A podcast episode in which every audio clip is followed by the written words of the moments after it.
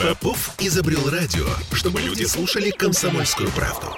Я слушаю радио КП и тебе рекомендую. Где деньги, чувак? И еще раз здравствуйте. А, с вами сегодня в студии а, Дмитрий Прокофьев экономический обозреватель радио «Комсомольская правда» в Санкт-Петербурге. И э, со мной сегодня два, я бы сказал, уникальных собеседника. И совершенно замечательно, что сегодня они смогли здесь собраться. И это, наверное, люди, которые лучше всех в нашем городе знают, э, что такое современные медицинские технологии. Потому что мы предполагаем говорить о Петербурге как о центре медицинских технологий не только в России, не только в, на постсоветском пространстве, но и, наверное, во всем мире. И э, со мной в студии э, доктор медицинских наук, профессор, заслуженный врач Российской Федерации Рашид Муртузалиевич Тихилов, э, директор Центра Национального медицинского исследовательского центра травматологии и ортопедии имени Вредена. Это крупнейший травматологический центр в мире и старейший, основанный в нашем городе в 1906 году. И э, также второй мой собеседник – это тоже доктор медицинских наук и профессор Александр Николаевич Цед, руководитель э, Центра травматологии. Э, как правильно сказать лучше? Скажите, Потому что у вас такая тоже потрясающая должность. Ну, обычная должность. Добрый вечер, уважаемые слушатели. Э, Дмитрий Андреевич, Жорж Алиевич. Э, скромная должность руководителя отделения травматологии и ортопедии э, университетской клиники нашего первого медицинского нашего университета. Первого медицинского университета. Да, имени Павлова. Имени Павлова. И это еще символично, потому что завтра, 20 мая, Всемирный день травматологии. Всемирный день травматологии. Э, мы все желаем, чтобы ни, у кого из вас не было никаких травм, чтобы никогда вам не пришлось обращаться на самом деле в наши эти замечательные медицинские учреждения. Но, тем не менее, всякое бывает. И э, наша передача, она не первая посвященная медицине в рамках вот нашего цикла, потому что мы уже примерно месяц назад говорили о доступности э, лекарств и в нашем городе, и в стране в целом. А сейчас, наверное, пойдет разговор о доступности высокотехнологичного лечения, потому что травм это действительно технологии, но, наверное, на мой взгляд, это близкие к космическим. И поэтому первый мой вопрос я обращаю к Рашидову Муртузалиевичу. А что у нас сейчас происходит с доступностью вот этой медицинской помощи в сфере травм а для, как для петербуржцев, ну и, наверное, для всех, для всех жителей страны? Добрый вечер, уважаемые слушатели. Дмитрий Андреевич. Спасибо, что пригласили на этот разговор. Э, очень доступно у нас оказание травматологической помощи в городе. Э, время прибытия скорой помощи и доставка пациентов в многопрофильный стационар, она очень э, небольшое, занимает очень небольшое время, и помощь очень-очень доступна. Особенно сейчас, когда, в общем-то, мы вышли из ковидной ситуации, практически все крупные стационары, многопрофильные больницы, они открыты для оказания травматолого-ортопедической помощи. Это что касается травм. Что касается ортопедии, она также очень доступна. И есть, конечно же, лист ожидания, как во всем мире, но он не критичен. И, в общем-то, мы укладываемся ну, в обычные сроки оказания этой медицинской помощи и для жителей города, ну и для жителей э, э, нашей страны. А, Рашид Мутузович, а такой вопрос. А, вот э, приходится слышать, э, что людям все-таки долго ждать э, очереди на ортопедию, да, на лечение суставов, на связанные с этим операции, причем именно петербуржцам. С чем это может быть все-таки связано? Ведь этот центр колоссальный, действительно, 700 э, коек, если я не ошибаюсь, такого нет нигде в мире. Он ведь находится у нас. А почему вот, петербуржцам приходится ждать иногда? Два аспекта э, э, существует. Первое, то, что федеральные центры они работают таким образом, что примерно 60% мы должны оказывать помощь жителям страны. Иначе мы перестаем быть федеральными. И только 40% жителям Санкт-Петербурга. Это с одной стороны. С другой стороны, всегда там, где помощь оказывается на очень высоком уровне, в любом месте в мире, всегда есть какой-то лист ожидания. Почему? Потому что, в общем-то, э, пациенты выбирают хирурга, и коль скоро имеется хорошая репутация, хорошее имя, хороший результат, то, конечно же, люди желают попасть именно к этому хирургу. А раз так, то, конечно же, есть определенные... Но еще раз говорю, что ортопедические заболевания, они развиваются не вчера. Они развиваются постепенно. Проходит там 5-10 лет. Это уж человек в ожидании там 6-7 месяцев, ну, я думаю, что это не очень критично, если мы говорим сейчас об э, этой патологии. Ну, и, наверное, здесь не надо слишком много времени ждать, чтобы обратиться, чем, наверное, раньше вы обратитесь, да, тем будет лучше. абсолютно правильно. Я всегда говорю, простите, у вас боли появились когда? Пять лет назад. Ну, а вы пришли сегодня, хотите завтра получить помощь. Ну, наверное, это не очень э, логично. Ну, давайте мы обращаться будем тогда, когда только возникает эта проблема. Тогда, конечно же, мы окажем ее в более э, короткие сроки. А, Александр да, вы хотели добавить? Я хотел бы просто немного добавить еще, что на самом деле ситуация сейчас много улучшилось. И опять же, благодаря Аршинту Заливичу и э, его работе э, с Министерством здравоохранения, э, ситуация с эндопротезированием, например, тазобедренного сустава сейчас, ну, по, по сути дела, она решена, потому что она ушла в систему МС, и нету длительного периода ожидания. То есть при наличии квот при наличии э, технологий, в, ну, опять же, в институте Вреда, например, да, или в нашей клинике, э, очередь регулируется, собственно, э, самими пациентами. Кто более готов, тот и поступает. Кто ждет, не хочет, тот как бы откладывается. То есть сейчас вот... Проблема есть только в эндопротезировании коленного сустава и ревизионном эндопротезировании. То есть даже сейчас э, вот протезирование тазобедренного сустава это уходит в ОМС, это не уже уже входит. Да, она уже вошла. Я вам скажу, что в стране выполняется на сегодня, на секундочку, 147 тысяч операций по эндопротезированию достаточно большая цифра. При том, что у нас 147 миллионов жителей, ну, значит, вот, это высокий ну, процент. Да, но у нас была накопленная задолженность, понимаете? То есть мы как бы позже стартовали, и вот эти темпы у нас достаточно высокие. Прирост примерно 25-30% в год количество операций. Я вам скажу, что действительно реально есть помощь э, государства э, вот, в высокотехнологичном оказании помощи. Это мы видим на примере травмоортопедии, ну, на примере то, что мы говорим, хирургии тазобедренного сустава.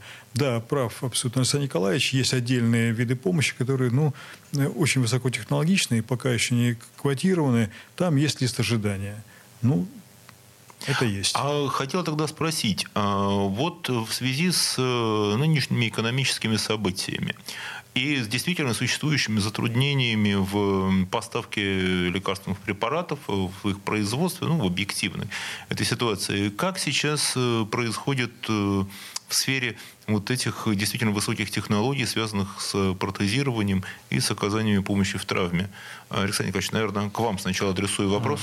А. Ну, я хочу сказать, что проблем нет на самом деле, глобальных проблем. Конечно, они, э, возможно, в перспективе э, как-то выкристаллизуются, и э, мы поймем, в каком направлении у нас есть пробелы, но глобально с поставкой расходни, расходных материалов, лекарственных препаратов в ортопедии на сегодняшний день нет. Тарифы не изменились. Все Э, виды помощи, которые раньше оказывались в рамках э, ОМС, ВТ, высокотехнологичной медицинской помощи или просто ОМС, они сохранились, ни, ни, ничто, ни, ни какие-то э, виды помощи не ушли из этого. Александр Николаевич, а еще такой вопрос. Вы тут упомянули, что мы сможем сейчас получать вот эту помощь в эндопротезировании, да, в том числе благодаря значительным усилиям Рашида Муртузалиевича. А в чем они заключались, если это можно рассказать коротко? Ну, Потому что я а знаю, что Рашид Муртузалевич о себе не расскажет. Я поэтому обращаюсь к вам. Ну, история эндопротезирования в нашем городе, она э, достаточно большая. И Э, Рашид Зарич, он как бы продолжил вот эту славную традицию э, петербургских ортопедов, э, эндопротезистов и поднял вот это знамя после перестройки, после того, как изменилась вообще система здравоохранения в нашей стране. И, ну, по сути дела, он вывел на протезирование крупных суставов не только в нашем городе, но и в стране новый уровень, потому что он очень плотно контактировал с, не только с нашими региональными и федеральными властями, но но постоянные стажировки за границей, постоянное обучение, а, обучение молодых специалистов, а, Ну вот это все привело к тому, что на сегодняшний день э, ортопедия российская, ну и Санкт-Петербургская в частности, она находится на достойном уровне в мире. Мы участвуем в международных конференциях. Э, лично Шнузалищ делает доклады, в том числе на английском языке. Э, слушайте, вы знаете, что я, когда на самом деле готовился к этой передаче, обратил внимание на следующее обстоятельство, э, что вот в резюме врачей, да, ортопед, вот мы гуглим слово ортопедия, значит, смотрим, и в зарубежных, ряда зарубежных врачей, да, вот там резюме в каких-то референциях указывается, что стажировка в институте Вредена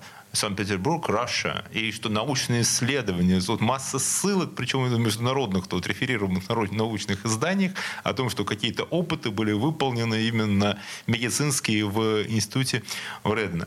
То есть, действительно, э, Петербург э, остается центром медицинских технологий, как, наверное, и во времена, и не просто так он им стал и во времена его основателя там, 106 лет назад, да? 116. 116 лет назад, да, конечно, уже будет 120 скоро. И в связи с этим, наверное, мы поговорим обязательно по поводу того, что же сейчас, вот где этот хай-тек, о котором пишут в международных научных журналах и о котором вы сейчас говорите. Но а, мы эту историю расскажем уже после, наверное, нашего короткого перерыва, а, который у нас будет уже совсем скоро. И тогда Через несколько минут мы к вам вернемся с рассказом о новых медицинских технологиях в Петербурге в институте Вредена. Где деньги, чувак? Я слушаю «Комсомольскую правду», потому что «Радио КП» — это корреспонденты в 400 городах России. От Южно-Сахалинска до Калининграда. Я слушаю «Радио КП» и тебе рекомендую. Где деньги, чувак? Мы продолжаем с вами э, Дмитрий Прокофьев и со мной э, Рашид Муртузалиевич Этихилов, э, доктор медицинских наук и руководитель центра имени Вредена, всем нам известный, и Александр Николаевич Цет, также профессор и доктор, и тоже наш знаменитый травматолог петербургский. И мы прервали наш разговор на том, что в городе у нас и конкретно вот в институте имени Вредена разработаны совершенно потрясающие новые технологии лечения и протезирования. Рашид Муртузалевич, в чем их история? Что там потрясающего? Значит, ну, я могу сказать, что наша специальность, она одна из э, самых быстро развивающихся. И вот то, что мы делали 15-20 лет назад, и сегодня, это э, огромная разница. И, конечно же, мы можем говорить о каких-то очень высоких технологиях, но прежде хотел бы сказать, что мы стремимся э, делать э, стандартные операции на очень высоком уровне. Это залог того, что мы не будем иметь проблем в дальнейшем через 10-15 лет с этими пациентами. И специальность развивается по разным направлениям. И в отоскопии, в хирургии позвоночника, в лечении травм. Я могу сказать, что вот эта ковидная ситуация, она ведь э, для серьезный вызов был для всей медицины, в том числе для томографии. Одна из задач, как можно быстрее оказывать помощь, э, выписывать больных домой, дабы не было концентрации э, в стационарах, и я вам скажу, что мы провели исследование, оказалось, что это вот быстрая выписка, так называемая, э, вот эта вот э, быстрая, быстрая выписка, она на самом деле не имеет отрицательного значения, слава богу. Поэтому мы сейчас перешли вот на эту технологию. Что касается вот именно высокотехнологического оказания медицинской помощи, то действительно центр выполняет 7,5 тысяч депротезирований в год. Это цифра очень большая, и немногие клиники мира могут иметь э, такие показатели. Поэтому, конечно же, идет концентрация очень тяжелых больных со всей страны. Там, где люди не могут получить помощь э, по определенным э, причинам отсутствия имплантатов, опыта, они направляются к нам. И лет, наверное, 8 назад стала проблема именно оказания помощи пациентам с очень большими дефектами костной ткани. И в качестве альтернативы костно-пластическим операциям была разработана технология, она, в общем-то, имела начало не у нас, но, тем не менее, была поддержана нами, развита. И это технология, так называемая аддитивная технология, 3D-печати, 3D-визуализации, смысл которой в том, что... Я правильно понял, что вы делаете сустав 3D или вы используете 3D-технологии? Как это вообще может работать? Это работает таким образом, что мы вначале имеем визуальную картинку дефекта, Потом в пластике мы получаем уже, так сказать, тот дефект, который, как он реально выглядит. И на основании полученной вот этой вот э, картинки, на основании тех анатомических особенностей конкретного пациента, мы уже разрабатываем и изготавливаем, ну не мы, а производство изготавливает специально металлическую форму, то есть имплантат, который хорошо замещает эти дефекты. А это российское производство, которое это делает? Производство, да, это наше полностью э, наше производство. Более того, вот все вот эта вот э, разработка именно самих имплантатов происходит в институте. То есть есть два специалиста, которые прошли обучение, очень хорошо владеют вот этими технологиями э, создания вот таких имплантатов. И с нашей легкой руки технология пошла не только в городе, но и во всей стране. Э, мы вошли в клиническую апробацию, и сейчас, э, в общем-то, ведущий центр страны владеет этой технологией тоже. Наш опыт порядка 400 уже 500 э, операций подобного рода. Это операции, конечно же, штучные, это операции тогда, когда они нужны, но, тем не менее, это реальное решение проблемы пациентов, которым раньше мы не могли оказать помощь. И я считаю, что это вот... То есть сейчас мы практически никому не отказываем в помощи. Вы создаете уникальный сустав для человека, да, мы создаем на сегодняшний момент, имеем возможность создать в металле э, тот имплантат, который мы хотим э, получить. То есть не просто стандартный, а вот вы вылечите именно вот того конкретного человека, который вы хотите вылечить, ему будет создан да, уникальный, абсолютно персонифицированный процесс, медицина, который да. будет для него... Да. То есть это вот действительно называется медицина для людей вот для конкретного да, больного. Абсолютно правда. Совершенно невероятная история. Первая операция была сделана в 2015 э, году, 7 октября 2015 года. Вот уже э, скоро 7 лет будет.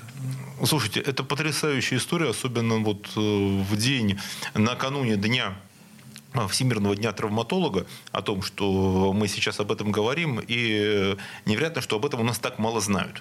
Вот эту историю я, несмотря на то, что, как я сказал, прочитал про институт Вредена и вот это собрал, а вот это я, честно, услышал от вас впервые. Значит, ну, об этом мы говорим на наших профессиональных э, собраниях и наших конференциях э, очень широко. Но вот сейчас будут знать наши слушатели. Ну, наши слушатели будут знать о том, что действительно, если у вас э, что-то тяжелое, вот эта вот история с суставами, то в институте Вредена вам смогут создать тот сустав, который вам будет нужен и который будет вам Э, служить. А, тогда только я еще адресую вопрос э, Александру Николаевичу, вопрос, который меня э, беспокоит, ну, как человека не чуждого там, спорту достаточно тяжелому. Вот что касается сейчас травм. Я знаю, что вы работали в институте Джинелидзе. И вот сейчас у нас еще и лето начинается. И э, нет ли, не поделитесь ли вы советами, как, может быть, сейчас уберечься от травм и профилактики каких-то суставных заболеваний, чтобы не пришлось все-таки... Классно, когда вам сделают настоящий персональный сустав, но, наверное, есть что-то, что позволит Нет, свой-то лучше. Это, это свой, свой-то лучше. Даже да, не. Все-таки, все-таки у меня сразу заболели все мои спортивные травмы сразу, одновременно, когда я себе это представил. Александр Николаевич. Ну, э, как мы уже обсуждали предварительно, конечно, травматизм, он имеет такой сезонный э, характер, и э, летом э, травмы связаны в основном с ДТП, это автотравмы, мототравмы, падениями с высоты, там, на даче, с крыши, там, ну, какие-то вот со, со стремянки. Резанные раны, да, резанные, ну, шашлыки и так далее. То есть э, здесь э, именно связано с образом жизни людей. И э, профилактика травматизма – это введение здорового образа жизни, это э, ну, спорт, он э, сам по себе хорош, но, конечно, он тоже травмоопасен. Поэтому Знаем. здесь мы рекомендуем больше как бы, заниматься, может быть, лечебной физкультурой, вот э, в таком аспекте. Поэтому вот сейчас летом, ну, сложно загадывать. Мы, вот как э, обсуждали в первой части эфира, только вышли из ковидной волны, сейчас все стационары открылись. По большому счету э, мест свободных много э, в городских стационарах скорой помощи, в травмпунктах, поэтому все готовы оказывать помощь. А вопрос, а ковид вот повлиял на состояние суставов у людей? Вот он, мы знаем, в принципе, то, что он давал осложнения на легкие, осложнения там и память, и другие истории. А вот для суставов как, как это да, сказалось? Да, повлиял. Дело в том, что непонятно, то ли сам ковид, то ли те медикаменты, которые используются. Но мы сейчас не имеем официальной статистики, очень трудно получить. Э, ну, требуется очень серьезное исследование. Я думаю, что мы их проведем. и стало больше поражения суставов, так называемые септические некрозы. Но, скорее всего, это связано с комбинацией. Это, э, так сказать, мультифакториальная э, причина, но одна из них... То есть много из... причин было вот этой... Да, но, скорее всего, это использование гормональных препаратов у тяжелых пациентов. Ну, деваться некуда, нам спасать была жизнь, абсолютно оправданная ситуация. Но, тем не менее, вот использование гормональных препаратов в совокупности может быть с микротромбозами, которые имеют место быть при заболевании ковидом. Вот они сыграли такую злую шутку, и мы видим молодых пациентов 35-40 лет с асептическим неврозом головки бедренной кости.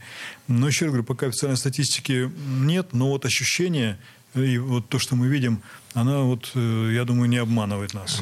Рашид Муртузалевич, я правильно понимаю, что, наверное, сейчас вот то, что вы говорили, что чем лучше, э, чем раньше обращаться, тем лучше. И, наверное, тем, Одно, однозначно. кто нас сейчас слышит, если вы испытываете беспокойство... Однозначно. Более того, что на ранних стадиях, а это хорошо выявляется по данным магнитно-резонансной томографии, э, в общем-то, хорошо разработаны такие высокотехнологичные малоинвазивные манипуляции. Ну, операции, манипуляции, не связанные с заменой сустава. И если мы попадаем вот на ранних стадиях, когда нет импрессии, так называемой, или оседания головки бедренной кости, то, в общем-то, эти операции ну, где-то в 60% помогают и не требуются более радикальные, что, собственно говоря, и требуется. То есть чем, чем раньше, тем лучше. Вот вы почувствовали недомогание, благо э, вот э, наши высокотехнологичные центры э, медицинские смогут абсолютно оказать доступно, своевременную абсолютно. помощь. Да. Вопрос скрининга, да, скрининга в амбулаторном звене, да. в поликлиниках. То есть... Давайте скажем по-русски, Александр Николаевич. Скрининг, периодические осмотры. Вот, то есть да. вопросы периодического осмотра, да. вопросы профилактики, вопросы скорейшего обращения. Ну, аппараты МРТ, КТ, они абсолютно доступны сейчас, и это не эксклюзив. И я, наверное, еще скажу, что, э, опять же, там, опираясь тоже на свой опыт, никогда не тяните, если у вас что-то болит. И, наверное, там, если у вас было падение, если у вас э, были какие-то там ушибы, как вам кажется, что это травма, особенно летом, да, когда всем хочется отдыхать, когда не хочется обращаться к врачу, то все обойдется, и как-нибудь оно там принять прямое обезболивающее пройдет. Александр Николаевич, наверное, лучше, лучше не заниматься просто лучше самолечением. не пройдет. Да, лучше не заниматься самолечением. Потому что одно дело э, перетерпеть и потом прийти, а другое дело начинать лечиться, не обращаясь к э, профессионалам, специалистам, и получить еще большую проблему или э, усугубить какую-то сопутствующую патологию, и потом прийти уже с целым букетом осложнений. Поэтому Александр ну Надо это, доверяться профессионалам. Ну, это вопрос человеческого фактора.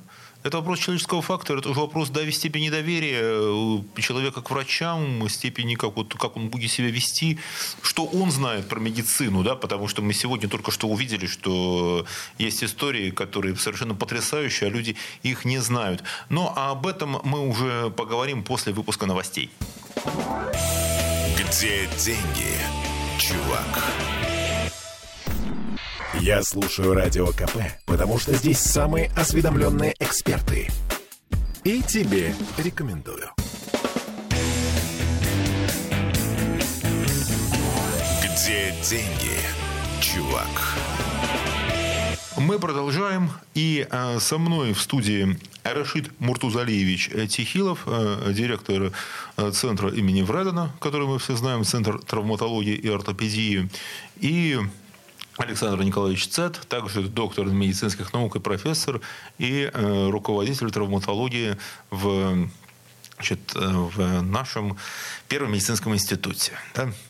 Э, и мы с вами говорили о том, что закончили э, нашу предыдущую часть передачи о человеческом факторе, о том, что мешает, может быть, людям своевременно обращаться за лечением, в то время как сейчас действительно, может быть, никогда за последние 116 лет которые работает э, Центр Вредена, когда Петербург стал такой столицей российской, а сейчас уже там стал столицей мировой э, мирового лечения, да, вот не травма, а лечение. Травматологии никогда, наверное, так не была доступна высокотехнологичная медицинская помощь. Но что мешает, может быть, людям обращаться к вам? Или что вообще с пациентами у нас происходит, Рашид Муртазалевич? Интересный вопрос. Э, разные истории бывают. И, в общем-то, наверное, за 40-летнюю мою практику хирургическую проходит целый калейдоскоп. Никому не говорите, что уже 40-летнюю практику вы выглядите. Ну, что, ну, как есть. Ну, как... как есть. Ну да, я напомню, да. что наш собеседник, он не только доктор медицинских наук и профессор, он еще и заслуженный врач Российской Федерации. Как есть, что там скрывать. Э, и, конечно, много интересных было наблюдений, случаев, но я могу у нас сказать, что во многом определяется, когда меня спрашивают пациенты, вот надо делать операцию, не надо, я говорю, если вы находитесь в зоне комфортности, даже если у вас есть какое-то заболевание, которое выявлено, ну, ортопедическое, наверное, нет смысла этого делать, потому что э, у вас, вы справляетесь с этим. И показания к операции ставит не только хирург, но и сам пациент. Если ему все хорошо, то смысла каких-либо манипуляций, операции, наверное, нет. Почему? Потому что ожидание пациента – это один из очень таких, знаете, ключевых факторов. Что пациент ждет от этой операции? Если он после этого считает, что он будет играть в хоккей э, или э, заниматься горными лыжами и, или играть в большой теннис, ну, есть такие индивидуумы. У меня один пациент был, который показал мне видео, где с двумя протезами он заразил скорость 40 км в час на горе. Я говорю, ну, это здорово, но на самом деле мы это не рекомендуем, потому что если не дай бог, тогда уже мы вам не будем нужны. Но, тем не менее, бывают э, случаи очень интересные в том плане, что вы все-таки, что ожидают люди, чего они, что они хотят получить. Я думаю, это, это философский такой вопрос, но, тем не менее, вы знаете, вот вспоминается одна пациентка, которая в шестилетнем возрасте, будучи очень маленькая девочка, ее переехал, э, переехал колесо автомобиля. И так получилось, что нижняя параплегия. То есть это значит, что она не чувствует э, абсолютно ниже э, пояса. И за это время развилась полная неподвижность двух тазобедренных суставов.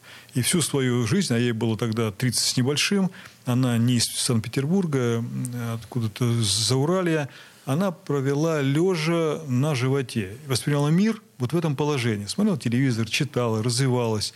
И многие отказывали в помощи. И реально. Почему? Потому что делать протезирование, когда нет мышц, они не работают, э, человек не чувствует, нет смысла, он не будет работать. Э, более того, осложнения могут быть. Но вот почему-то мы приняли решение такое сделать достаточно простую манипуляцию, сделать эсцитомию. То есть мы пересекли косточки ниже тазобедренного сустава с обеих сторон. Достаточно простая манипуляция на самом деле. Идея была какая? Дать возможность человеку сесть. Тем более у нее не было ощущения боли. Вот этот ложный сустав, который будет, он позволял ей, в общем-то, пассивно передвигаться. И было для меня колоссальное удивление, когда на следующее утро я зашел в палату, она была абсолютно довольна, сидела. Слезы сидела в следующий день? Да. И у нее были слезы на глазах радости. Я говорю, ну, мы же ничего такого. Он говорит, вы знаете, я теперь смогу посмотреть мир. Не лежа, а сидя в каталке. Это говорит, настолько приятно. И спасибо, я смогу теперь э, продолжать жить дальше. Знаете, то есть, казалось бы, казалось бы, мы ничего особо не изменили. То есть мы не смогли дать движение, правда? Ну, потому что это невозможно. Перебить спиной мозг а у человека восприятие жизни вот такое. Меня это потрясло, потому что когда это иногда приходит пациент, вы знаете, не хватает 5 градусов движения, думаешь, ну, наверное, да. Ну и вот, вот сравниваешь, ты понимаешь, что насколько все-таки вот это э, восприятие э, людьми, э, что они хотят получить, является ключевым моментом в том, что ты можешь дать. Конечно, вот мы иногда Э, я удивлялся коллегам из зарубежья, они по полчаса объясняли больным э, детали, нюансы. Я думаю, ну зачем так долго? Я, я только сейчас понимаю, что нужно во всем договориться заранее, рассказать, что мы можем, а чего мы не можем, чтобы у людей было абсолютное ощущение, что мы можем им дать. Наверное, это очень важный момент, вот э, такой немножко философский, но это жизненный. Ну, я могу сказать, что у меня, наверное, дело в том, что как раз в вашем институте у меня была история, когда я обратился к врачу, но у меня была там не критичная травма, но тем не менее. И э, он задал вопрос, а что вы хотите? Я говорю, ну, я хочу, чтобы результат-то я смогу повторить свой спортивный. Он сказал, да, если все будете вот так все будете делать, да. И я его повторил. То есть здесь все в этом смысле получилось. И я думаю, что наверное, был ваш ученик который, вот не будем, никого мы не называем здесь, но вот такая история, я это очень понимаю. И это глубокая, на самом деле, история. Я уверен, что сейчас у наших э, слушателей сейчас тоже слезы на глазах, потому что вот так может... Да, вы хотели сказать, Рашид Муртазович, Нет, я к тому, что э, вот обговаривая все эти нюансы, и э, люди должны понимать, что мы можем сделать. И я думаю, это вот самое главное, с тем, чтобы не были завышенными ожиданиями. Тогда э, человек не получив чуть-чуть, у него останется ощущение, что вот ему не дали то, что он хотел. И далее, и более того, подойти, наверное, к той ситуации, когда действительно показана операция. Мы говорим, вчера э, рано, завтра поздно. Вот это вот найти оптимальное время, наверное, самое тонкое, самое сложное в нашей практике, э, ну, с которого раба со временем, наверное. Слушайте, Рашид Муртузалевич, вы знаете, вот сейчас вот эту историю, я у ней увидел совершенно потрясающий такой вообще философский оттенок. Ведь, во-первых, что нужно действительно честно, абсолютно для себя говорить, что ты хочешь на самом деле, да, вот что будет, проигрывать все возможные варианты, договариваться, да, и для всего есть свое время. Вот эта история, что вчера было рано, завтра будет поздно, нужно сделать сейчас. И вот это, это ведь не только про медицину. Это вообще про жизнь и про то, что, наверное, чем, чем достовернее будет информация, чем честнее ты будешь говорить о своих ожиданиях, чем вот объективнее будет взгляд, тем будет лучше. Согласен с вами полностью. Более того, скажу, что ну, вот, когда мы выпускаем наших э, клинических координаторов в жизни, я всегда говорю напутственные слова, и одно из них самое главное. Ну, обман вообще не, это как бы неправильно.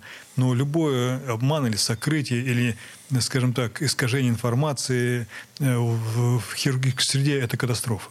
Если человек это делает, ему лучше не заниматься хирургией, потому что это лучше честно сказать, да, так получилось, давайте потом как это сделать, чем э, скрыть это, потому что тогда ты не сможешь оказать помощь вовремя. И это будет трагедия ну, прежде всего для пациента, ну и моральная э, трагедия для хирурга. Это очень важный аспект. Александр Николаевич, добавите вашу историю в этой связи.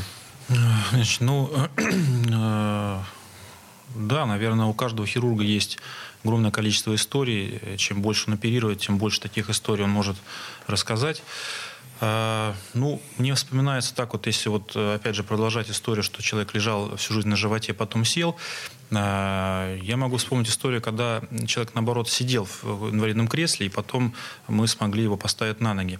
А, это началось тогда, когда, собственно, в нашем Первом медицинском университете создавался центр по ортопедии, по лечению патологии опорно-двигательного аппарата у пациентов, которые находятся на хроническом гемодиализе, опять же, с Почки. подачи почки, да, когда, когда почки не работают, на этом фоне страдают качество костей, э, суставы. Вот. И с подачи ректора университета, академика Багненко Сергея и э, руководителя э, кафедры, э, профессора Дулаева Александра Касиновича, мы создавали центр по концентрации таких пациентов и лечению.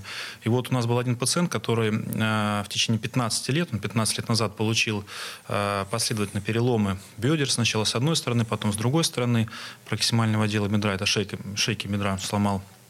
И в течение э, 10 лет он находился только в инвалидном кресле. Он э, не мог ходить, у него э, началась деформация позвоночного столба э, сколиотическая. И э, ну, это глубокий инвалид был. И вот когда мы начали его лечить, да, мы столкнулись с, с нюансами, с осложнениями, но в конечном итоге э, процесс лечения занял его примерно год. То есть суммарно. То есть за год вот человек но, встал на ноги? Но результат, э, да, мы, нам удалось получить результат э, в том, что пациент э, ну, сначала на костылях, потом он пришел, ну, без костылей, к сожалению, не смог ходить, но, тем не менее, он был счастлив. Это, мне кажется, самый главный результат. То есть...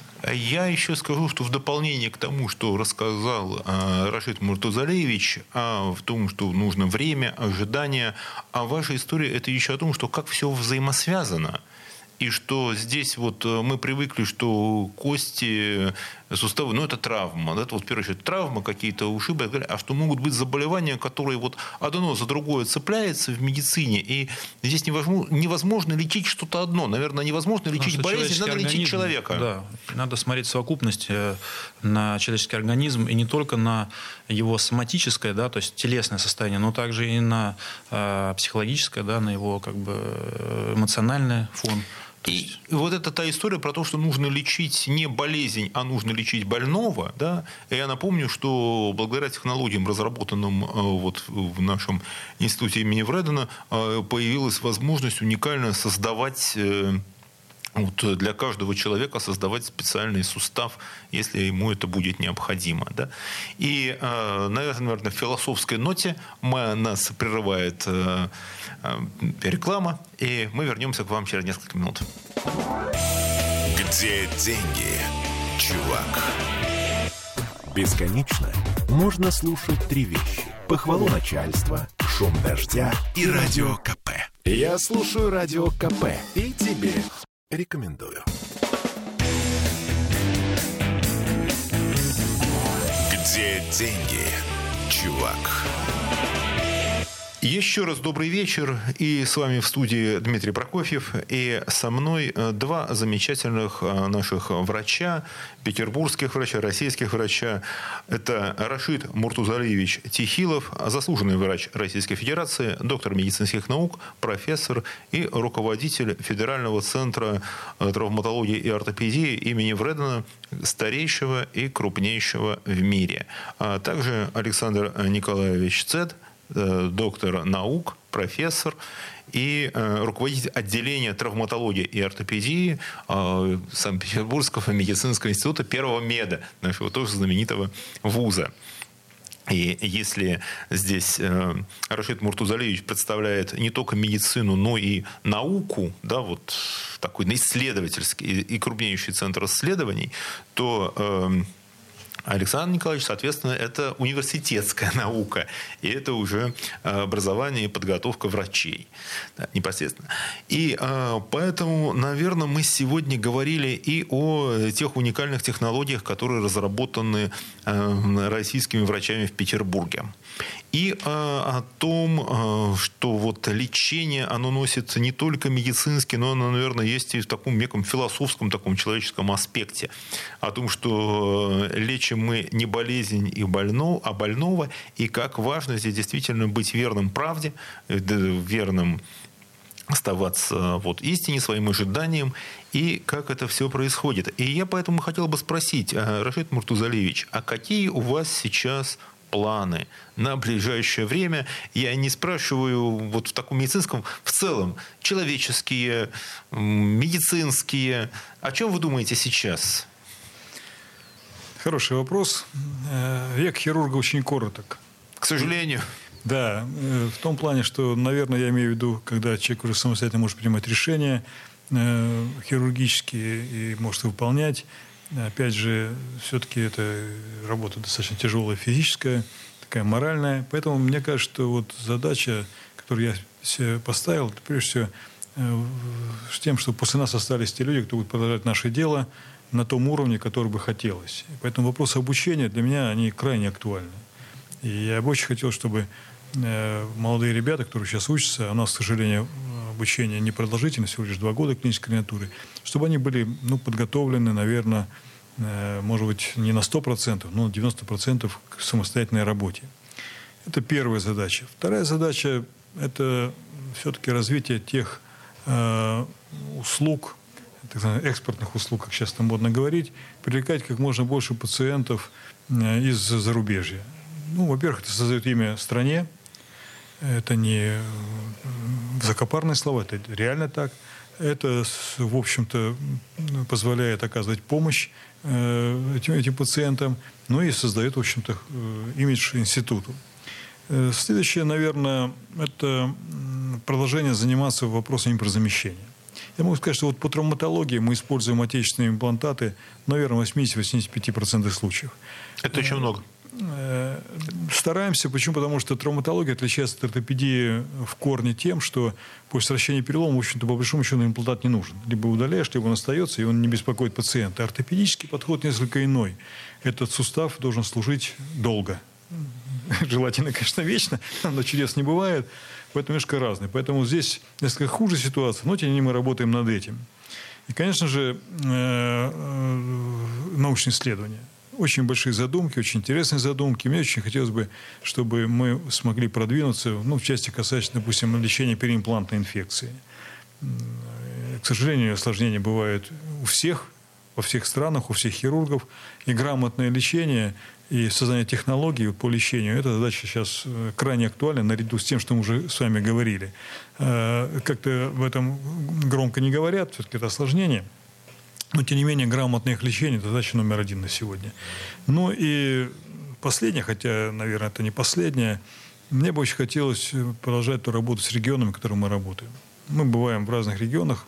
Зона ответственности у нас три федеральных округа. Мне доставляет большое удовольствие общаться с коллегами, подсказывать, э, приглашать к нам на учебу. И вот эта вот работа очень методичная, очень планомерная. И если нам удастся э, решить то, что мы задумали, то уровень оказания помощи в регионах будет ничуть не, не, не хуже, а может даже лучше, чем у нас э, сейчас. И я думаю, что это такая благая задача, э, правильная задача, которую мы поставили перед собой. Вот коротко, наверное, о тех планах, которые, ну, в общем-то, на ближайшее время. Слушайте, мне сейчас пришла в голову мысль, э, что во-первых, э, конечно, продвижение э, вот как э, Петербурга, как медицинского центра и вашего института, как ну, есть медицинский центр мирового класса, что это вообще такое очень свидетельство и престижа, и престижа страны, и авторитета страны, и авторитета ее науки, если мы говорим о мировом таком уровне. И плюс Петербург это такая медицинская столица России. Согласен. Вы понимаете, вот, вот реклама на медицине мне не очень нравится. Вроде как себя рекламируешь, не здорово. Но когда пациент возвращается домой и говорят, там здорово, и порекомендуют соседу, там, брату, свату и прочее, мне кажется, это более правильно. Все-таки вот как-то реклама на слово такое, знаете... Я вот, понимаю, но об этом да, все равно надо говорить. Надо, конечно, но именно с позиции образовательных, с позиции рассказа, что мы можем, понимаете? Это абсолютно такая, знаете, вот, ну, ну честный разговор. Ну, примерно как мы сейчас как разговариваем. Сегодня, да, как минимум. Самая лучшая реклама – это довольные пациенты. Ну да, которые, наверное, будут рассказывать, э, и знаете, как вот бывает, э, когда в семье передается из поколения в поколение, а это очень характерно, вот, наверное, вот для для Петербурга, для Ленинграда. Да, всегда была вот эта история, что в Ленинграде всегда у людей были, э, и кто меня слышит сейчас, вот старые ленинградцы, петербуржцы, они знают, что всегда были там свои врачи, свои какие-то истории, когда вот прямо из поколения в поколение передается вот э, эти имена и фамилии людей, которые когда-то смогли помочь, и вот это продолжается. Асан Ильич, добавите о ваших планах истории. Э, значит, ну, э, как Рашид Анатольевич разделил уже на две части, по сути дела, э, свои планы, я также постараюсь их на две части разделить. Но э, если говорить о профессиональных э, планах развития кафедры, клиники травматологии в университете имени Павлова, то Традиционно э, наше учреждение, оно всегда э, занималось клеточными технологиями, да, то есть развитие мезонхимальных стволовых клеток, как применение на стыке двух специальностей. Дело в том, что сейчас э, нельзя говорить только об ортопедии, да, в, в частности. То есть надо всегда стараться искать вот науку где-то на стыке других специальностей. Тогда появляются какие-то новые идеи, новые технологии. И вот мне кажется, что в этом направлении это более перспективно. Я опять слышу в ваших словах вот эту философию. Потому что сейчас мы вот все говорим, что э, мир сейчас, он стал такой не вертикальный, он стал горизонтальный, он сетевой, и самые прорывные какие-то вот научные решения сейчас все говорят, нужно искать на стыке наук, на стыке там, технологий, на стыке, на, может быть, на, на стыке границ каких-то, да, где вот, вот там, где... Мне кажется, он давно уже так развивается. Но не все это понимают до конца. Да, особенно в медицине, а, поэтому... А, вот в плане развития клеточной технологии это опять же использование каких-то, возможно, а, покрытий на импланты для снижения инфекционных осложнений, о которых говорил Шнам Сазалевич, да, то есть это тоже, а, в принципе, это не, не совсем наши разработки, они уже есть и э, в мире, но мне кажется, что за этим будущее, потому что или, или применение каких-то э, материалов, да, то есть э, поиск новых материалов в ортопедии, в эндопротезировании, которые будут долговечны. То есть здесь уже пойдет не только медицина, сколько пойдет уже производство, сколько пойдет уже э, на, другие в науке, пойдет и физика, и химия, и промышленность, э, ну, все это будет вместе. Как ни странно, наша специальность очень тесно связана именно с инженерными службами, с, инжи, с инженерами. Я вот говоря о технологиях, я упустил, ведь первая разработка была с нашим политехом. Спасибо им огромнейшее. Ну, я вот как-то неправильно будет, если Хорошо, я не скажу об этом. Говорим, сейчас конечно. вспомнил, да, слава богу. И мы очень зависим, на самом деле, наша специальность. Именно вот, э, и мы понимаем в металлах, знаем, какие металлы, их особенности. Без этого невозможно. Мы, и... человеческий скелет, это ведь такой совершенный механизм, вообще-то, который нам создала но, природа. Ну, это да, но тем не менее приходится подправлять некоторые вещи. Поэтому нужно, нужно разбираться немножко в упругости там, и э, сопроматии и прочее, прочее. А будет шансы, что потом э, действительно человек сознательно уже, может быть, будет идти на э, повышение вот таких качеств своего организма, если он захочет это сделать, там, не знаю, усилить суставы свои, сделать металлические, не знаю, там, получить дополнительную какую-то силу, пойдет в этом направлении человечество? Ну, для кого-то, может быть, будет важным. Сложный вопрос. Думаю, что нет. Все-таки надо Э, наверное, бороться за наше здоровое наследие, здоровых деток, которые будут заниматься физкультурой, ну и спортом, конечно, хотя большой спорт действительно травмоопасен, э, Саня Николаевич абсолютно правда. Наверное, здоровый образ жизни – это не такие, знаете, некрасивые слова. Это абсолютно реальность. Когда смотришь и видишь стройных, подтянутых, не обремененных избыточной массой тел, ты понимаешь, что у них хороший ортопедический статус. Замечательно, мы будем стараться. Э, спасибо вам огромное. Э, с нами в студии были Рашид Муртузалевич Тихилов, э, доктор медицинских наук, профессор и э, заслуженный врач Российской Федерации. Я с удовольствием, на самом деле, говорю эти титулы. И руководитель э, нашего НИИ э, центра Вредена, где травматология и ортопедия вам находятся на мировом уровне. И э, с удовольствием напомню, что вторым собеседником был Александр Николаевич Цет, также доктор наук и профессор, который в данном случае представляет наш Первый медицинский институт. А, спасибо вам огромное. И мы, наверное, все вместе пожелаем никому не болеть и не, иметь, не обращаться, наверное, к врачам, но если надо, вам помогут. Спасибо. Спасибо и хорошего вечера всем. Спасибо большое. До свидания.